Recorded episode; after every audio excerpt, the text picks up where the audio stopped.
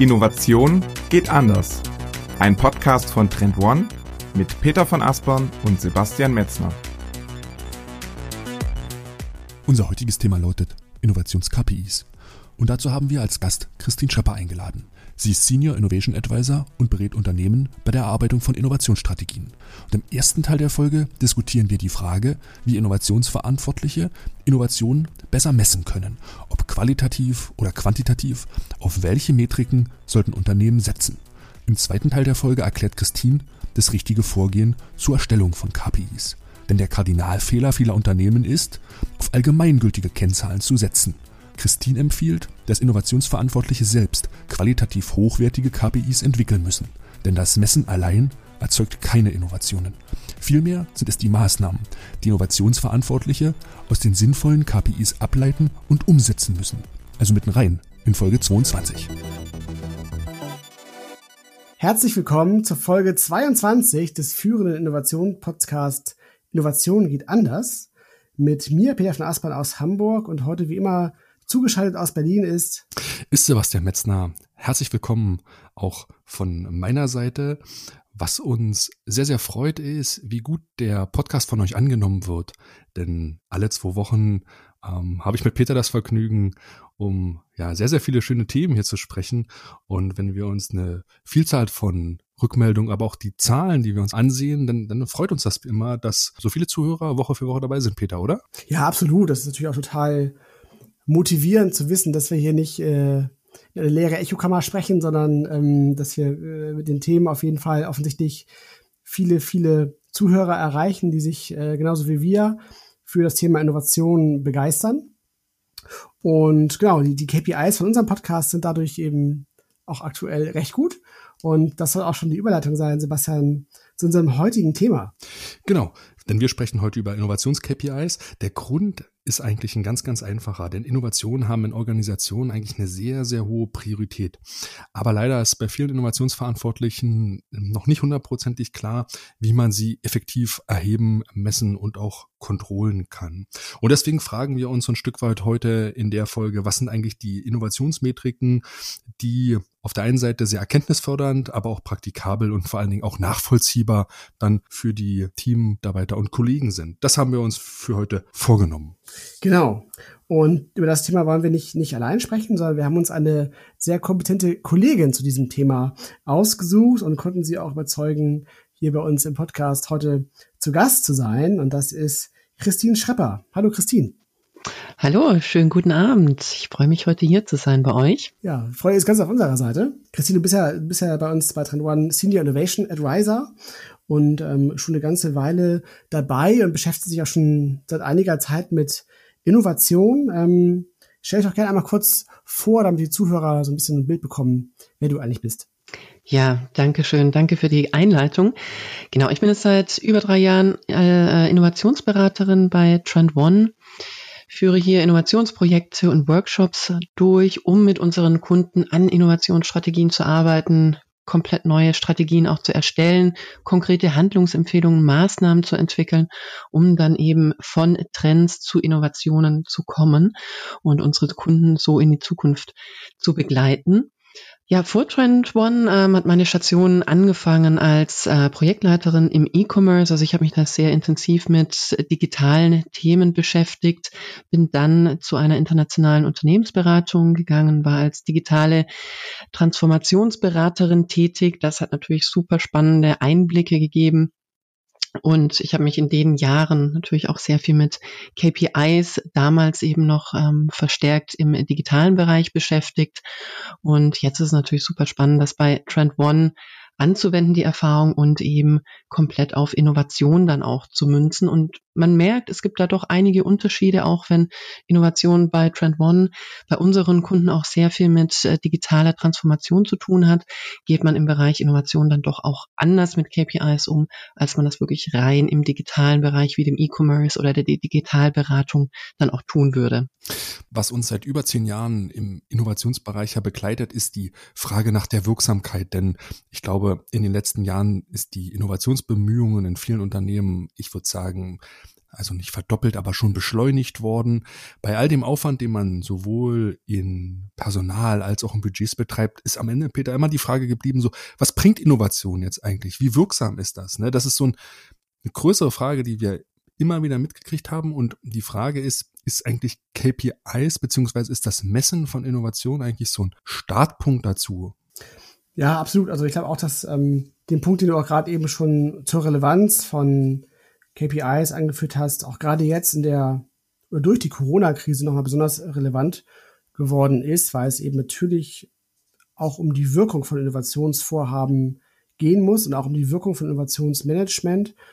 Und wir glauben ganz stark daran, dass dieses Thema auch nach Corona weiterhin an Bedeutung gewinnen wird und dieser Aspekt der Wirkung von Innovationsmanagement eben mehr und mehr in den Fokus äh, rücken wird. Und, und natürlich werden in diesem Zusammenhang natürlich auch KPIs eine größere Rolle spielen. Und deshalb wollen wir das Thema eben heute auch so ein bisschen beleuchten und gucken, was sollte eigentlich überhaupt gemessen werden, wie sollte gemessen werden, was sind gute und schlechte KPIs. Auf diese Themen gehen wir gleich näher ein und, und hangeln uns aber so ein bisschen entlang. Mhm. Und ja, vielleicht ist es schon so die erste wichtige Frage, was sollte eigentlich überhaupt gemessen werden und, und warum?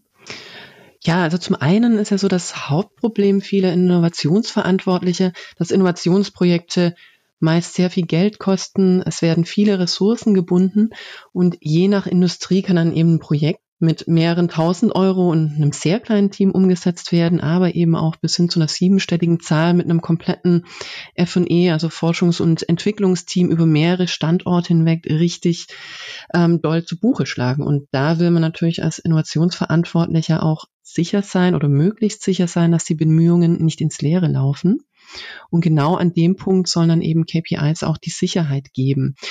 Mhm. Ähm, vielleicht erst auch nochmal zum, zu dem Begriff, das hat mich auch immer so ein bisschen umgetrieben. KPIs, also Key Performance Indicators, werden im Deutschen ja sehr gerne als Kennzahl übersetzt. Und ich finde den Begriff, der ja im, einen, äh, im Englischen eins zu eins verwendet wird, Indicator, also Indikator, sehr viel treffender. Denn wenn man mal überlegt, Indikator kommt vom lateinischen indicare und bedeutet anzeigen. Und genau das meinen eigentlich KPIs, wenn sie wirklich sinnvoll genutzt werden. Sie sind ein Anzeichen, sie sind ein Anhaltspunkt für gewisse Entwicklungen in der Zukunft. Ähm, es ist ein Anhaltspunkt dafür, sich einen Sachverhalt genauer anzusehen. Und so verstanden sind KPIs nicht bloße Zahlen, sondern eben strategische Erfolgsindikatoren. Mhm. Ähm, klar, sie müssen natürlich auch eine ganz einfache Funktion dann erfüllen. Sie müssen den Erfolg überwachen. Ähm, sie steuern die Aktivitäten in die richtige Richtung. Sie bereiten Entscheidungen vor und helfen dann letztendlich auch diese Budgets, die, wie gesagt, ähm, auch mal ins Siebenstellige gehen können oder noch höher, ähm, dann auf die unterschiedlichen Innovationsaktivitäten zu verteilen und letztendlich im Nachgang auch zu rechtfertigen. Aber dabei ist eben immer wichtig, sich bewusst zu sein, dass KPIs eben mehr als nur der Kontrolle dienen sollen. Sie müssen wirklich auch im Einklang dann mit der Unternehmens- und Innovationsstrategie stehen, so dass man dann auch wirklich Abweichungen hier analysieren kann. Das ist irgendwie so ein bisschen dieses Zitat, ich weiß gar nicht, wo das herkommt. The map is not the territory. Also, dass man halt irgendwie auch, auch darauf achten muss, dass quasi ja diese, das hast du eben auch schon gesagt, ne, dass die KPIs eben kein, kein Selbstzweck sind, sondern eben tatsächlich Indikatoren für einen, für einen Sachverhalt und, und diesen eben so ein Stück weit auch sichtbarer machen sollen und, und besser nachvollziehbar machen sollen. Ist das, so, ist das so das, was du damit meinst? Genau, also man muss dieses Anzeichen wirklich dann auch aufnehmen und zu deuten wissen und das ist dann eben auch die Analyse, die dann folgen muss. Es bringt nichts, wenn einfach nur das KPI, die Kennzahl einfach nur so da stehen bleibt und man sie vielleicht noch reportet und das war's, sondern man muss sie wirklich aufgreifen, man muss sie hinterfragen und man muss daraus auch konkrete Maßnahmen ableiten um in die richtige Richtung dann auch steuern zu können. Also KPIs geben das Ziel vor, das ist schon mal super, dass wir wissen, wo wir hin müssen. Sie helfen aber eben nicht dabei, das Ziel auch zu erreichen. Das muss man dann wirklich selber aus eigener Leistung ähm, im Hintergrund dann auch machen. Also der Kompass in der Hand, der einem beim Navigieren hilft. Mhm. Aber wie Peter gerade schon gesagt, die Karte ersetzt der Kompass nicht und auch nicht die Intuition, welche Richtung die richtige ist. Ja, das bringt uns eigentlich zur nächsten Frage. Denn gerade im Innovationsbereich ist immer die Frage, ja, was kann denn oder was sollte denn sinnvollerweise gemessen werden? Mhm. Ja, häufig gilt bei uns ja immer noch so dieses Credo, nur was messbar ist, kann optimiert werden und letztendlich auch erfolgreich sein. Geht vielleicht so ein bisschen zurück auf Galileo Galilei, der ja damals im 16., 17. Jahrhundert sagte, messen, was messbar ist, messbar machen, was nicht messbar ist. Also er sagt wirklich konkret, auch das, was nicht messbar ist, soll dann eigentlich gemessen werden. Und dieser Fokus auf all das Quantitative, habe ich immer wieder das Gefühl, halt heute noch nach. Also heute gilt einfach als professionell, zielstrebig, erfolgsversprechend, wenn man misst, wenn man messen kann und KPIs scheinen dafür halt wirklich das gegebene, perfekte Mittel zu sein. Ich sehe häufig die Gefahr, dass dann eben qualitative Aspekte vernachlässigt werden, weil sie eben doch nicht messbar oder eben nur schlecht messbar sind. Es kann vielleicht mit einer Zahl dann abgebildet werden, aber die Zahl sagt mir überhaupt nichts aus und sie deutet vielleicht im schlimmsten Fall auch noch in die falsche Richtung. Und ähm, du hast es vorhin auch schon angemerkt, qualitative Aspekte werden heutzutage auch immer wichtiger. Wir leben im Wettbewerbsdruck, wir leben in exponentiellen Entwicklungen und sich hier rein auf quantitative Kriterien zu stützen, reicht heutzutage einfach nicht mehr aus. Es ist unheimlich wichtig, auch die qualitativen Aspekte mit einfließen zu lassen und hierfür eben auch Methoden zu finden, das tun zu können.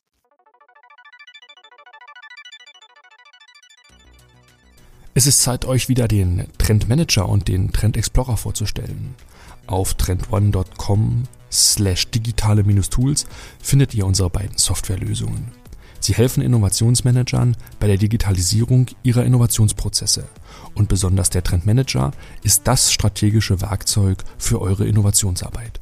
Ihr könnt damit vollkommen interaktive und digitale Trendradare erstellen, denn sämtliche Inhalte sind bereits in dem Tool enthalten. Mikro-, Makro- und Megatrends könnt ihr gemeinsam im Team auswählen, mit verschiedenen Kriterien bewerten und in Innovationsfelder überführen. Der Trendmanager ist im Grunde für alle Strategen unter euch, die die Zukunft erkennen und gestalten wollen. Für alle Trendmanager, die nach inspirierenden Beispielen und Best Practice Cases suchen, ist der Trend Explorer genau das Richtige Dort findet ihr über 45.000 Mikrotrends, die wir weltweit für euch gescoutet haben und in dieser Datenbank vollkommen suchbar für euch aufbereitet haben. Ihr könnt sämtliche Inhalte und Recherchen exportieren und mit nur einem Klick in eure Präsentation einbauen. Ein kostenloser Testaccount ist jederzeit für euch möglich. Beide Tools findet ihr auf trendone.com slash digitale-tools der Link findet ihr natürlich auch unten in den Shownotes. Und nun wieder rein in den Podcast.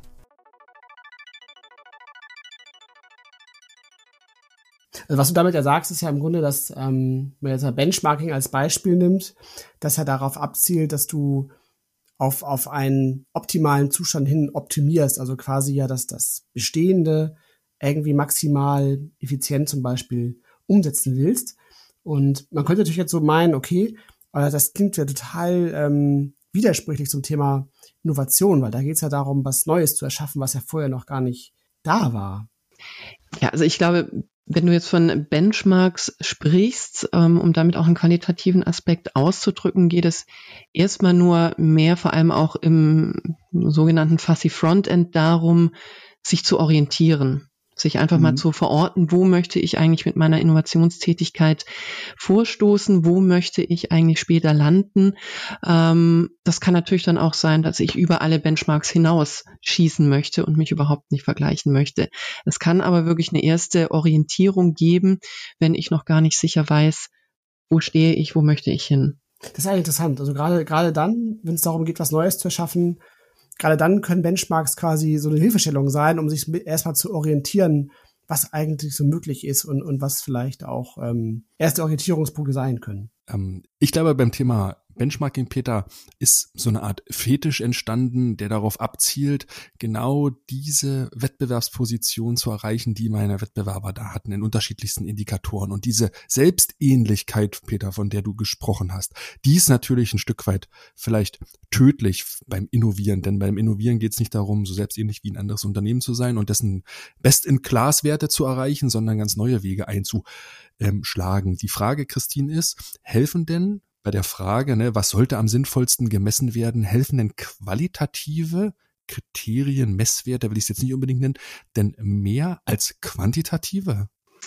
Also ich würde jetzt nicht sagen, dass sie mehr helfen. Ähm, vielleicht kann man es mal an einem Beispiel äh, sich ganz gut verdeutlichen.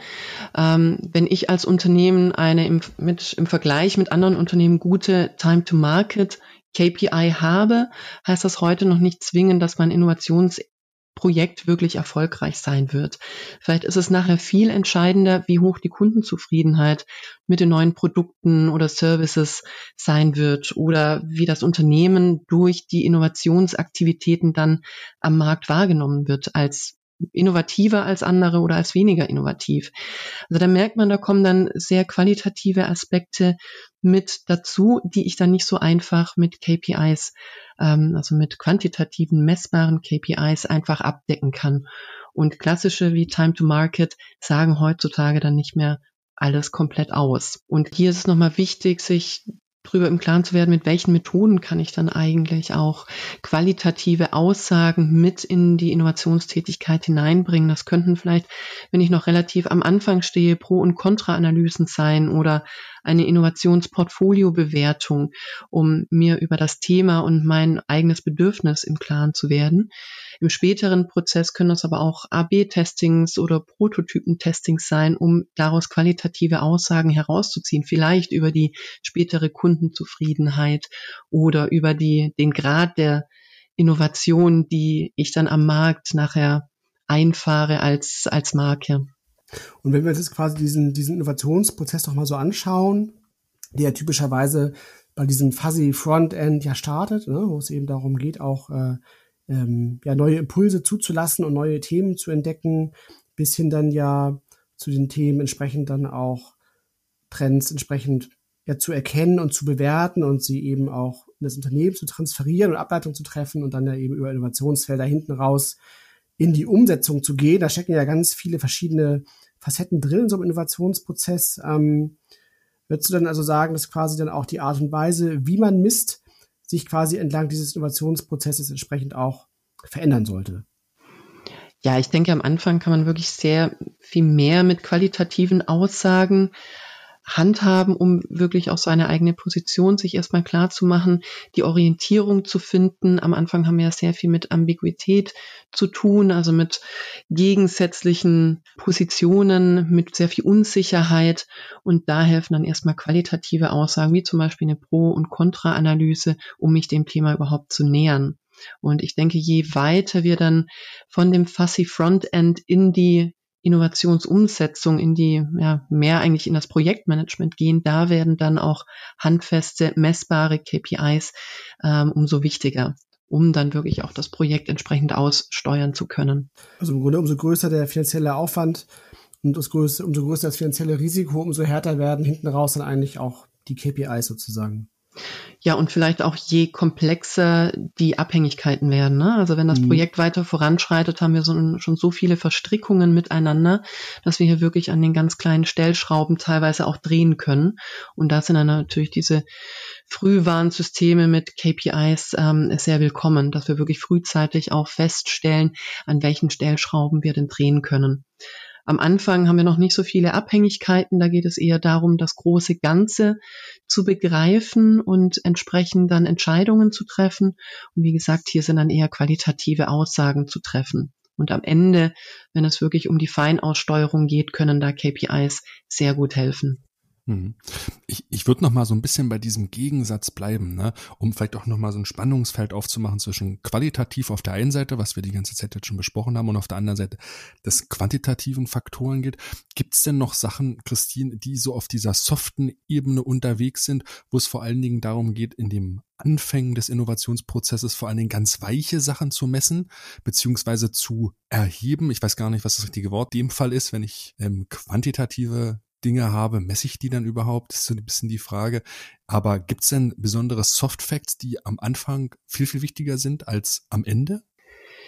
Ähm, ja klar, es gibt ähm, einige Soft Facts, die wahrscheinlich teilweise auch etwas vernachlässigt werden, wenn wir eben immer über die Hard Facts im Innovationsmanagement sprechen. Also Hard Facts wären ja in dem Sinne dann, wenn wir von den Renditeergebnissen oder der Wettbewerbsfähigkeit sprechen, die Umsätze etc. Aber die Soft Facts, die dürfen eben auch nicht aus den Augen gelassen werden. Das könnte die Innovationskultur sein oder die Arbeitsweise im Unternehmen. Arbeiten wir agil oder sind wir noch ziemlich in Silos aufgebaut? Wie ist auch die Mitarbeitermotivation gestaltet? Weil vor allem bei den Mitarbeitern, die mit Innovation direkt arbeiten oder eben dann am Ende auch die Kundenzufriedenheit. All das sind dann auch Soft-Faktoren, die sich natürlich auf ja, die Innovationsfähigkeit des Unternehmens auch beziehen und mitbestimmen, ob eine Innovation letztendlich erfolgreich werden kann oder nicht. Ist die Innovationskultur am Anfang als ja, Rahmen nicht gegeben, wird es sehr, sehr schwierig, wirklich erfolgreiche Innovationen dann auch umzusetzen und auf den Markt zu bringen. Mhm. Also sagst du ja auch, dass quasi hinten raus auch neben diesen harten, umsetzungsrelevanten KPIs, wie eben beispielsweise auch der einer Rendite, können auch hier durchaus auch noch qualitative Faktoren wie eben äh, Lernerfolge, Projekterfahrung, Innovationskultur eine große Rolle spielen, also diese weicheren mhm. Faktoren. Mhm. Und wie ist das denn vorne raus, in diesem fuzzy Frontend? Weil da hattest du ja eben auch schon gesagt, dass da natürlich auch qualitative Faktoren die größere Rolle spielen. Aber was konkret könnte das denn sein am Anfang des Innovationsprozesses? Ähm, am Anfang könnten wir uns zum Beispiel auch schon fragen, was wollen wir denn eigentlich von dem Projekt lernen? Also gibt es Aspekte, mhm. was wir in diesem Projekt lernen wollen? Und das könnte dann eben auch so eine Art Soft KPI dann bilden, mhm. wo wir sagen, mhm. okay, wenn wir das wirklich im Verlaufe des äh, Projektes lernen können, dann hat das Projekt definitiv seine Berechtigung oder hilft das Projekt, unsere Kultur innovativer und agiler zu machen. Ähm, das können dann eben auch Entscheidungsfaktoren für ein Projekt sein, das vielleicht auf der Rendite oder Umsatzebene gar nicht so super rosig aussieht, aber trotzdem dann auch sich lohnt, gestartet zu werden. Und das sind dann Punkte, die können auch schon ganz am Anfang entschieden werden und äh, Einfluss leisten. Das ist eigentlich interessant, weil im Grunde löst das ja auch so ein bisschen so einen, diesen Widerspruch auf zwischen auf der einen Seite KPI und, und harte Erfolgsmessung und auf der anderen Seite ja auch dieses Thema Fehlerkultur, was ja auch im Kontext von Innovation total wichtig ist, dass man ja auch Fehler ja auch zulassen muss, auch als Unternehmen. Und im Grunde ähm, sagst du damit ja auch, dass auch wenn das Lernen im Vordergrund steht, natürlich dann auch Fehler und KPIs gar kein zwingender Widerspruch sein müssen.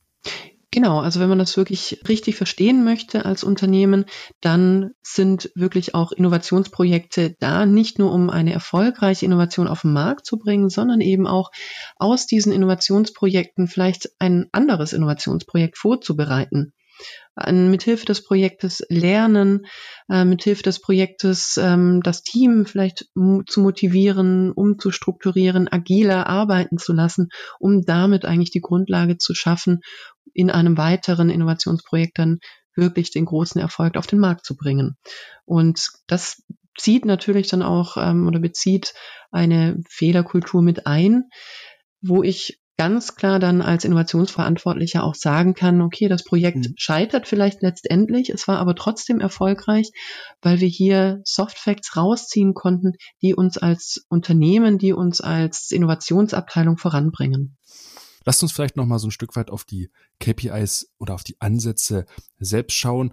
Was sind eigentlich die richtigen? Wie finden Unternehmen, Innovationsmanagerinnen die richtigen KPIs? Das heißt, Erster Teil der Frage ist, Christine, ja, welche KPIs hältst du denn für die richtigen? Ich würde eigentlich gerne andersrum anfangen und erstmal fragen, was sind eigentlich so die grundsätzlichen Rahmenbedingungen, die geschaffen werden müssen, damit ich K oder sinnvolle KPIs überhaupt aufsetzen kann? Ähm, das ist, dass wir zum einen mal die, das Bewusstsein erstmal schaffen müssen, welches Ziel beziehungsweise welche Strategie auch mit den KPIs verfolgt werden sollen. Das ist wirklich die erste Frage, die sich Innovationsverantwortliche hier stellen müssen. Ähm, denn KPIs, die die Strategie nicht unterstützen, die das ja eigentlich näher bringen, die Strategie durch oder umzusetzen, sind auch nicht zielführend. Und zum anderen ist es auch wichtig, sich auf die wichtigsten vielleicht fünf KPIs zu beschränken, die mehr aussagen können, als wenn ich 20 verschiedene Metriken mir anschaue. Also hier ist wirklich auch der Fokus sehr, sehr wichtig. Ist denn weniger dann mehr? Weniger kann mehr sein, wenn die KPIs wirklich richtig ausgewählt sind. Hier ist es eben auch enorm wichtig, dass die KPIs nicht einfach nur übernommen werden, also nicht einfach nur von einem Blogartikel oder aus einem ähm, schlauen Buch übernommen werden, sondern wirklich für das Unternehmen auf die jeweilige Strategie individuell abgestimmt werden. Mhm. Und wie finden Innovationsverantwortlichen die richtigen KPIs, wenn du sagst, ist es dieser individuelle Ansatz zu einem passenden zu finden, ist, ist so ultra wichtig. Wie finden Unternehmen die? Es ist erstmal wichtig, sich elementare Fragen zu stellen. Die sollte man dann auch ehrlich beantworten. Das ist der erste Schritt. Also was ist mein Ziel? Warum ist das Ziel auch wichtig für mich, für das Unternehmen? Wie kann ich den Fortschritt messen? Wie kann ich das Ergebnis beeinflussen? Wer ist auch verantwortlich für das Ergebnis? Und letztendlich, wie stelle ich fest, dass dieses Ziel erreicht ist? Das sind Fragen, über die muss ich mir erstmal klar werden. Dann kann ich Informationen und Daten im Unternehmen sammeln und identifizieren. Das hilft mir zum einen schon mal realistische Ziele festzulegen. Zum anderen bringt das aber vielleicht auch schon mal mögliche Ideen für KPIs auf. Dann gehe ich als nächsten Schritt konkret in die Zieldefinition und verknüpfe auch das Ziel mit meiner Strategie. Wie schon gesagt, die KPI muss auf die Strategie einzahlen. Ähm, die KPIs müssen sich mit Unternehmens- und Innovationszielen abgleichen lassen. Danach kann man dann wirklich auch die KPIs identifizieren.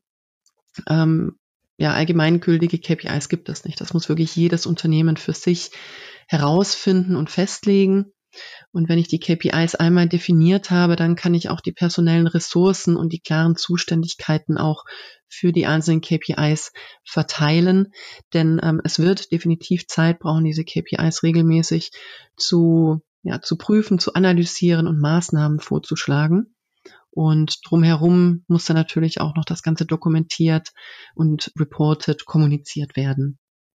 Was heißt im Grunde ja auch tatsächlich, dass im Umgang mit KPIs im Grunde ja das, das, das, also das Erheben der KPIs selbst der kleinste, den kleinsten Aufwand wahrscheinlich verursacht, sondern tatsächlich dieses Vorbereiten und Nachbereiten dieser KPIs eigentlich die entscheidenden Punkte sind. Weil du hattest es ja auch eingangs schon so schön gesagt, dass eben KPIs Indikatoren sind und eben kein Selbstzweck sind. Und ich habe oft so aus Diskussion auch das Gefühl, das Unternehmen auch diesen ersten Schritt, den du eben genannt hast, auch so ein bisschen überspringen, dass man irgendwie einfach auf KPIs so zurückgreift, die man tatsächlich irgendwo aufgeschnappt hat oder, oder von, von bekannten oder ähm, befreundeten Unternehmen vielleicht kennt, irgendwie aufgreift. Aber du hast natürlich äh, mit dem Punkt, dass KPIs hoch individuell sind und auf die eigene Strategie auch einzahlen sollten, ähm, da nochmal einen ganz wichtigen Punkt rausgegriffen, den ich auch nochmal unbedingt herausstreichen wollte an dieser Stelle. Und ähm, welchen Aspekt ich auch noch sehr spannend fand, ist, dass eben tatsächlich auch ein KPI-System absolut ja auch dann beinhalten kann, dass man sagt, dass, dass gewisse Lernziele ähm, einfach auch messbar gemacht werden, damit eben auch durchaus eben diese, diese Fehlerkultur ähm, covern können. Weil ich glaube, das ist einfach so ein, so ein, so ein vermeintlicher Grundwiderspruch, der wahrscheinlich auch immer ganz schnell so als Gegenargument gegen das Einführen von KPIs vorgebracht wird, dass ja KPIs und Innovationen gar nicht zusammengehen. Weil das hast du ja eigentlich gerade sehr schön aufgelöst, dass es diesen Widerspruch gar nicht gibt. Das finde ich immer ganz, ganz faszinierende Erkenntnis tatsächlich. Und wie ihr ein wirksames Trendmanagement in eurem Unternehmen aufbaut, das können wir in unserem neuen Einstiegsformat gemeinsam erarbeiten. Der How to Manage Trend Workshop ist ein sehr kompakter halbtägiger Workshop, in dem wir im ersten Schritt genau euren Ist-Zustand und euren Reifegrad analysieren. Im zweiten Schritt schauen wir, welche Trends sind für euer Unternehmen die relevantesten und wie diese den Weg in euer Trendradar finden. Im dritten Schritt prüfen wir, wie bei euch die Übersetzung der Trends in Innovationsfelder und damit auch der Transfer in die Innovationsstrategie funktioniert. Wir erarbeiten in diesem Workshop ein grundlegendes Gesamtverständnis für diesen Prozess und schauen, welche Hebel euch zu einem wirksamen Trendmanagement verhelfen. Der Workshop kann rein digital durchgeführt werden, sodass all eure Kollegen aus dem Homeoffice einfach daran teilnehmen können. Alles zum Ablauf und zum Inhalt des Workshops erfahrt ihr auf trendone.com slash kick-off. Den Link findet ihr auch hier unten in den Shownotes und nun wieder rein in den Podcast.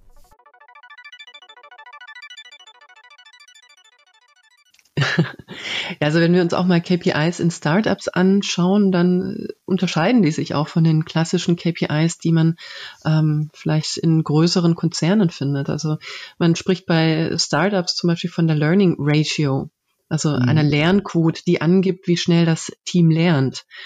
Ähm, ein Beispiel wäre zum Beispiel, wenn das Team im letzten Quartal vier Experimente durchgeführt hat, aber nur ein Experiment davon erfolgreich war, beträgt die Lernquote 1 zu 4, also quasi 25 Prozent. Oder auch die Experiment Velocity, die Experimentgeschwindigkeit, die sagt eben an oder gibt an, wie schnell das Team in der Lage ist, Experimente durchzuführen. Wenn wir davon ausgehen, dass vielleicht ein Experiment alle zwei Wochen stattfinden kann, das geht dann so einher mit den ja, typischen Sprints. Zwei Wochen ist ja dann oftmals ein Sprint lang. Ja. Dann können also sechs Experimente pro Quartal ausgeführt werden.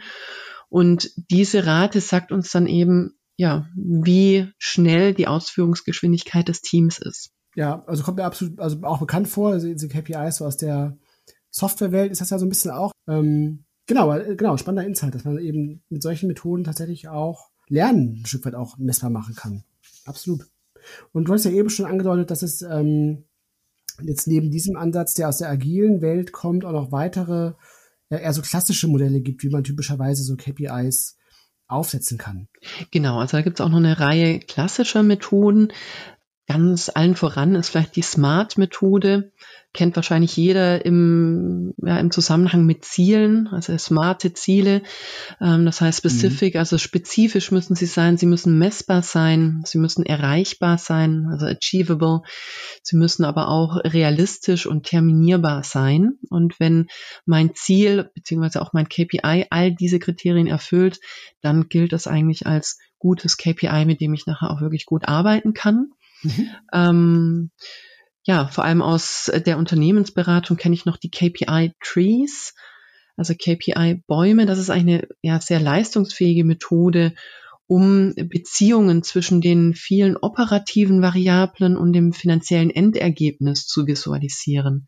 Also beispielsweise könnte ich dann die Beziehung zwischen Kundenzufriedenheit und dem Unternehmensumsatz mit den ganzen operativen Zwischenschritten beispielsweise Anzahl der positiven Produktbewertungen, Wiederkaufsrate, Reklamationsrate etc. herleiten. Mhm. Und so kann ich mit dieser Methode auch zu einem gewissen Grad abstrakte Einflussfaktoren, also vielleicht auch sogar qualitative Faktoren wie die Kundenzufriedenheit ähm, messen, wie sie auf den Umsatz einspielen. Mhm. Finde ich eine sehr schöne Methode, um hier wirklich so einen Zwischenweg zu gehen zwischen komplett qualitativen und komplett quantitativen Methodiken und KPIs. Absolut, absolut. Also ich fand den Punkt auch besonders interessant ähm, im äh, Vorgespräch schon, weil äh, Christoph Käse, der, ähm, der war ja mal für den Axel Springer Verlag ja im, im Silicon Valley, ne, hat ja auch ein Buch geschrieben, äh, Silicon Valley, glaube ich, halt, ne, heißt es. Sebastian, du, du nix, ja. Genau. Ähm, und der hat auch mal gesagt, dass quasi so Disruptoren, die schauen sich ja immer, wenn sie jetzt die Wertschöpfungsketten von Unternehmen ähm, betrachten, genau an, wo im Grunde die größte Wertschöpfung passiert und gleichzeitig aber die Kunden am unzufriedensten sind. Also was nervt halt total in, in so einer klassischen Wertschöpfungskette? Und ein Beispiel jetzt Taxi zum Beispiel, vielleicht auch so ein bisschen natürlich abgedroschen das Beispiel, aber da ist natürlich bis, ähm, bevor es MyTaxi gab, dieser Bestellprozess von Taxis halt extrem nervig gewesen. Ne? Man in einer fremden Stadt ist, da muss man rausfinden, wer ist denn hier der lokale äh, äh, Taxi-King, muss er die Nummer irgendwie rausfinden, da anrufen, in der Warteschleife rumhängen und so, alles total blöd so. Und ähm, trotzdem war diese sogenannte Funke, heißt es ja auch, ne, die quasi diese Taxifahrten vermitteln halt auch ein ganz wesentlicher Teil der Wertschöpfungskette. Und genau da ist ja dann MyTaxi reingegangen. Und ich fand das deshalb so interessant, weil tatsächlich ja auch für einen, für einen selber dann so ein KPI-Tree einem auch im Grunde diese neuralgischen Punkte im eigenen Geschäftsmodell eigentlich sehr schön aufzeigen kann, wo ich eigentlich meine größte Wertschöpfung erziele und wo meine Kunden am unzufriedensten sind, wäre auf jeden Fall ja mal ein guter Grund, da mal näher hinzugucken, ähm, um sich da natürlich auch selbst vor Disruption ein Stück weit zu schützen. Das stimmt. Es ist auf jeden Fall eine tolle Methode, um äh, vielleicht auch sehr offensichtliche Aspekte nochmal zu hinterfragen, weil du gehst halt immer einen Schritt tiefer, nochmal einen Schritt tiefer, bis du eigentlich ja nicht mehr weiterkommst und letztendlich bei einem KPI landest, der dann nachher die abstrakten vorherigen Schritte wirklich messbar machen. Ja, also von mhm. daher wirklich tolle Methode, um sich selbst zu hinterfragen. Mhm. Und du hast nochmal erzählt, dass es die Balanced Innovation Card gibt, ne? Also die Balanced Scorecard sicherlich etwas, was fast jedem geläufig ist. Kannst du vielleicht dazu nochmal was sagen? Was ist die Balanced Innovation Card? Mhm. Genau, also wären ja die ja, allbekannte Balance Scorecard die Strategieimplementierung und die Erreichung der Innovationsziele unterstützt, unterstützt eben die Balanced Innovation Card das Innovationsmanagement und betrachtet das vor allem ganzheitlich. Im Grundmodell wird dabei die Innovationskultur, die Innovationsressourcen, die Prozesse und der Innovationsoutput betrachtet. Und hier ist auch wieder wichtig, dass zuerst diese vier Perspektiven mit Strategie, mit strategischen Zielen verknüpft werden. Ähm, ich muss vielleicht noch dazu sagen, dass die verschiedenen Perspektiven auch für jedes Unternehmen dann nochmal angepasst werden können. Also wir sprechen hier wirklich jetzt gerade nur über das Grundmodell. Mhm. Und aus der Unternehmensstrategie werden dann eben direkt diese strategischen Ziele für diese vier Perspektiven ähm, abgeleitet und dann mit Kennzahlen hinterlegt. Also hier steht eigentlich der ganzheitliche Aspekt des Innovationsmanagements im Vordergrund. Und schön finde ich halt auch, dass hier gerade diese Aspekte wie Innovationskultur schon mit einbezogen werden.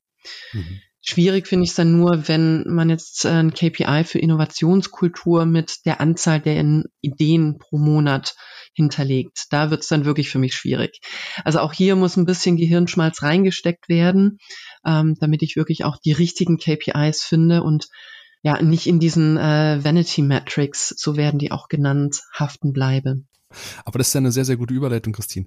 Denn nach Messen bringt natürlich auch immer ein Stück weit Nachteile mit sich und Dinge, die man eigentlich vermeiden sollte. Du hast gerade schon die Vanity Matrix angesprochen. Was sind denn eigentlich die klassischen Nachteile, die ich beim Messen unbedingt vermeiden sollte? Genau, ein Aspekt, ich habe es, glaube ich, vorhin auch schon mal kurz angesprochen, ist diese Messbarkeitsillusion. Also wie aussagekräftig sind wirklich Kennzahlen für qualitative Aspekte und wie nützlich sind auch ähm, diese Messwerte für qualitative Aspekte. Ein Beispiel dafür ist die, die Rolle des Designs in der Produktentwicklung. Also ich denke, wir sind uns hier zu Lande alle einig, dass gutes Design wirklich wichtig ist für den Erfolg eines Produktes am Markt. Aber wie kann ich Design eigentlich sinnvoll messen? Ähm, das funktioniert nicht. Also ich kann nicht mit in Zahlen ausdrücken, welchen Beitrag mein Design zum Erfolg leistet. Aber trotzdem sehen wir, dass alle Unternehmen daran festhalten weil sie wissen, dass es eben einen qualitativen Unterschied macht. Also nicht ohne Grund ja, kopieren ja auch asiatische Elektronikhersteller das Design von Apple, weil es einfach bei den Kunden gut ankam oder immer noch kommt. Mhm. Genau, es gibt dann aber noch einen weiteren Nachteil auch des Messens, dass hierbei eben auch falsche Anreize gesetzt werden. Wenn ich ähm, ja, meinem Team sage, ihr müsst im Monat 15 neue Ideen entwickeln, werden das natürlich die mein Team machen. Die bewerteten, die gemessenen setzen natürlich alles daran, das Ziel dann zu erreichen. Nur es sagt danach nichts darüber aus, ob diese Ideen auch wirklich qualitativ gut sind. Es sagt auch nichts darüber aus, dass diese 15 Ideen am Markt wirklich platziert werden können oder vielleicht nachher in die Schublade wandern.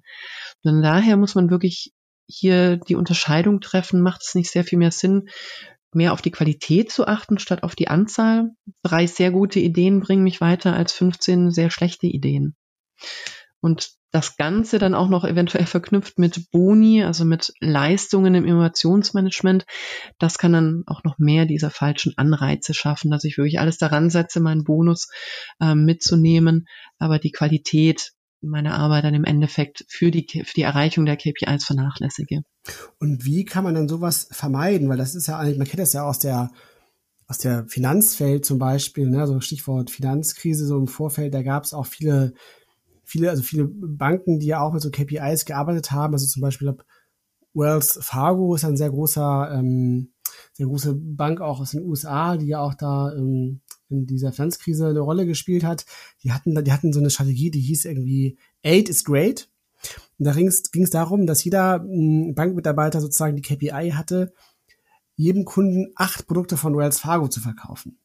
Und das hat eben dann dazu geführt, dass man tatsächlich dann auch äh, als, als ähm, ja, beflissener Mitarbeiter natürlich versucht hat, diese, diese KPI für sich selbst auch zu erfüllen und hat da zum Beispiel dann daran geendet, dass, ich weiß, ich kann die Zahl nicht mehr ganz genau, aber Millionen von Fake-Konten eröffnet worden sind für Kunden, ähm, wo dann die, die Bankmitarbeiter auch dann eigenmächtig ähm, Kundengelder hin und her geschoben haben, weil die Bank war natürlich immerhin auch so schlau, in der KPI zu berücksichtigen, dass die Konten auch aktiv sein müssen also da irgendwie was passieren soll auf den Konten.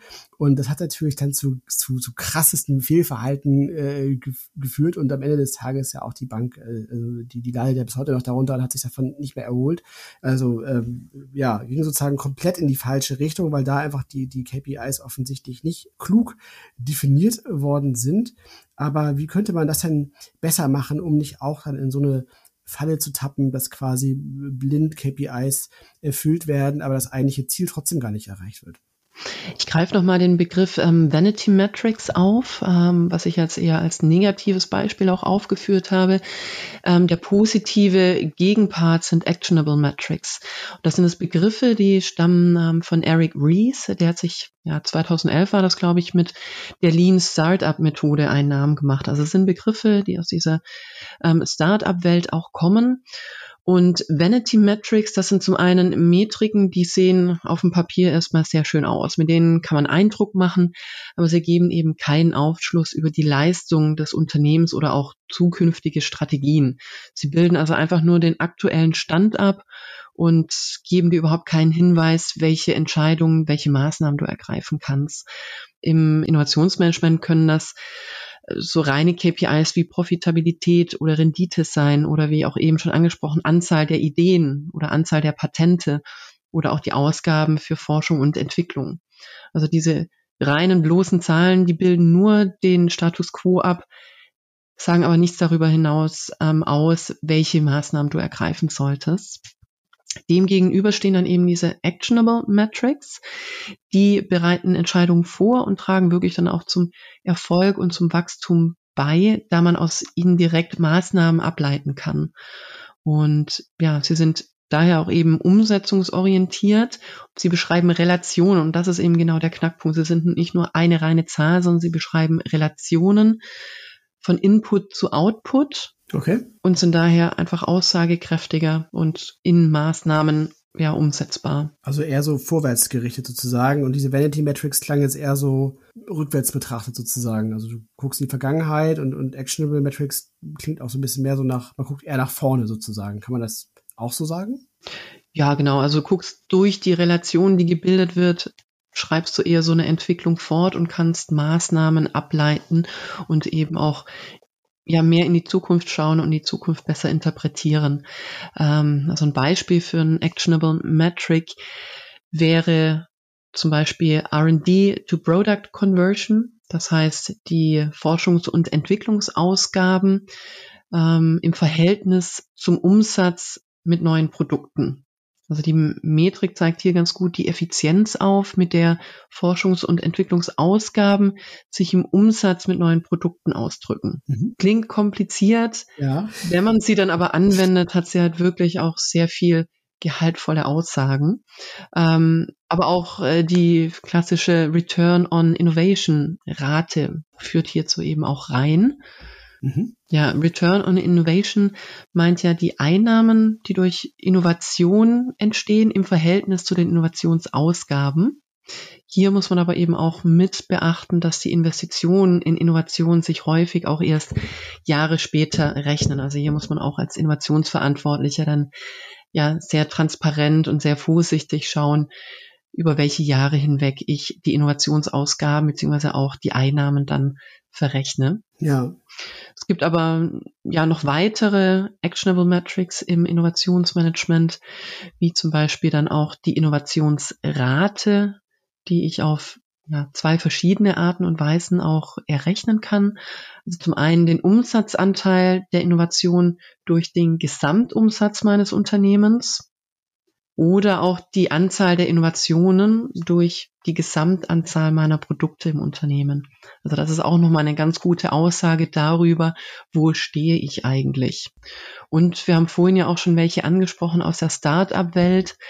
Ähm, Learning Ratio, Experiment Velocity, das sind ja auch nochmal ähm, actionable Metrics, mit denen ich wirklich arbeiten kann, die wirklichen Aussagen auch über die ja, zukünftige Entscheidungen und zukünftige Strategien aussagen können. Mhm. Und diese, diese Granularität von diesen Kennzahlen zeigt ja auch schon, dass man dann ein, ein System sozusagen von KPIs eigentlich braucht und, und im Grunde diese, diese, diese monolithischen Zahlen, also diese eine Zahl, so absolute Return on Innovation, ähm, was, ja viel zu kurz greift, weil sie eigentlich auch viel zu wenig Informationen ja auch dann enthält.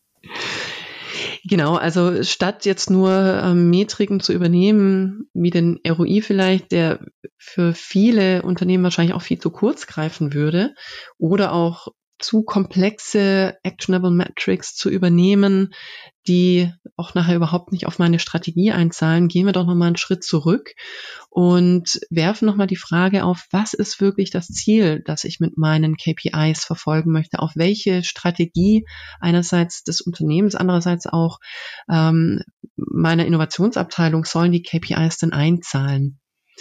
Ein Beispiel wäre wachstumsfördernde Innovationsstrategien, die ich entwickeln möchte. Ich nehme mir das für die nächsten Jahre vor. Da könnte ich dann KPIs regelmäßig ähm, betrachten, die den Anteil des Umsatzes, der für Innovation oder auch die Erschließung neuer Märkte ausgegeben wird. Also hier auch eine Relation aus Input und Output. Umsatz ist dann dabei natürlich der Output Mhm. Oder auch der relative Markt, äh, der relative Anstieg des Marktanteils. Das sind so zwei ähm, Metriken, zwei KPIs, die man sich für dieses Beispiel anschauen könnte.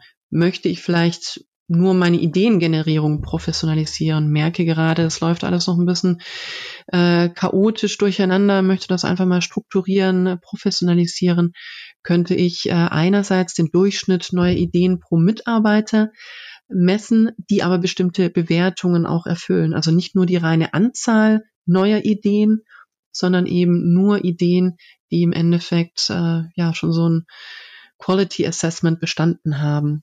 Mhm. Und dann könnte man quasi jetzt gemäß deiner Methode, die du auch vorhin schon vorgestellt hattest, wie zum Beispiel dem KPI-Tree, dann ja noch weiter reingehen und sagen, okay, welche Faktoren beeinflussen das jetzt eigentlich? Also jetzt als Beispiel eben die neue Idee pro Mitarbeiter, dann könnte ich jetzt zum Beispiel auch sagen, okay, ähm, wie häufig loggen sich Mitarbeiter eigentlich in unsere Ideenmanagement-Plattform ein? Wie kann ich das irgendwie steigern? Wovon hängt das eigentlich ab? Um dann sozusagen da immer weiter reinzugehen und wirklich diese Wirkhebel äh, zu finden. Das sind dann sozusagen dann auch nochmal diese, diese wirklichen actionable Metrics, von denen du ja eben schon gesprochen hattest. So, ne? Was kann man, kann man das so so sagen? Genau, also ich sollte wirklich, auch wenn ich den KPI-Tree anwende, da auf qualitativ hochwertige KPIs setzen und nicht nur reine bloße Zahlen, sondern probieren, das in Relationen auszudrücken oder eben ähm, auch ja ein, ähm, wie, wie soll ich sagen, so ein Checkpoint einzubauen, dass die Qualität überprüft wird zwischendrin, wie beispielsweise hier der Durchschnitt neuer Ideen pro Mitarbeiter wo aber eben nur Ideen zählen, die eine bestimmte Bewertung, bestimmte Kriterien erfüllen. Hier gehen jetzt nicht ähm, die Ideen rein, die in die Schublade nachher wandern, sondern wirklich nur die Ideen, die mir nachher als Unternehmen wirklich weiterhelfen. Mhm. Wie gesagt, Qualität der KPIs, das muss ich immer beachten, ähm, auch bei der ähm, KPI-Tree-Erstellung. Das heißt, ich äh, messe jetzt nicht nur, wenn es um die Professionalisierung der Ideengenerierung geht, wie viele Mitarbeiter sich pro Tag einloggen, sondern ich messe dann auch, was die Mitarbeiter auf der Plattform machen. Also werden wirklich neue Ideen eingestellt, werden ähm, Ideen gelesen, werden Ideen kommentiert, mhm. bewertet. Das könnte dann eher wieder ein brauchbare KPI sein, eine qualitativ hochwertige KPI, wie einfach nur zu messen, wie viele Mitarbeiter locken sich pro Tag ein. Das ist ja ein relativ komplexes Unterfangen. Ne? Wir sind jetzt durch verschiedene Varianten durchgegangen. Ich frage mich gerade, wer sind denn neben den Innovationsverantwortlichen die richtigen anderen Stakeholder im Prozess, um KPIs von den Zielen, wie du es vorhin definiert hast, Christine, festzulegen? Also der, die wichtigsten Stakeholder für die Innovationsverantwortlichen ist erstmal auch das Team. Ähm, das sind wirklich auch die Leute, die mit einbezogen werden sollen. Die müssen nachher sich verantwortlich dafür fühlen. Die müssen wirklich mit den KPIs nachher arbeiten. Sie natürlich überwachen, aber auch darauf einzahlen. Also die Mitarbeiter sollten hier wirklich auch mit ins Boot genommen werden.